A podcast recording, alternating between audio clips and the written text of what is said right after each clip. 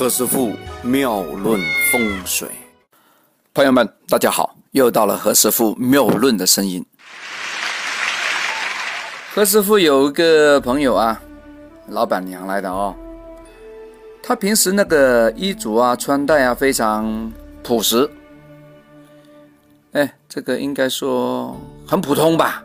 好吧，没有人多少知道啊，他原来其实有不少股票以及地产。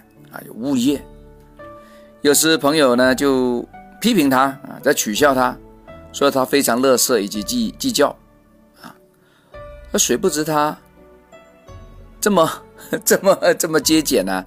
这么乐色啊，才啊，很很很计较啊，所以他才利用这个机会啊，积累的一个比较大的财富。在我们相学上认为啊，具有鱼字鼻的人呐，是一个聚财的能手。事实上啊，他们也可以做到精打细算啊，他每一项的支出啊，他们都可以非常像我们搞预测学一样啊，能够准确的把它算得很准，非常有经济方面的一些头脑以及经济效益的打算。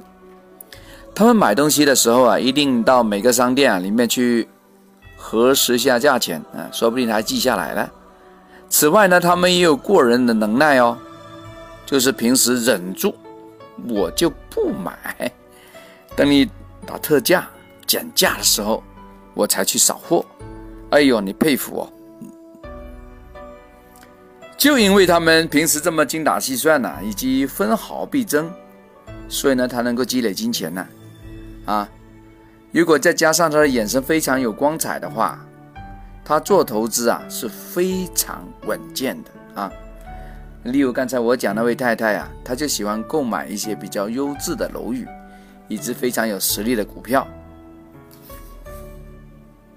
就由此这般呢，她就成为了我们坊间呢的富婆。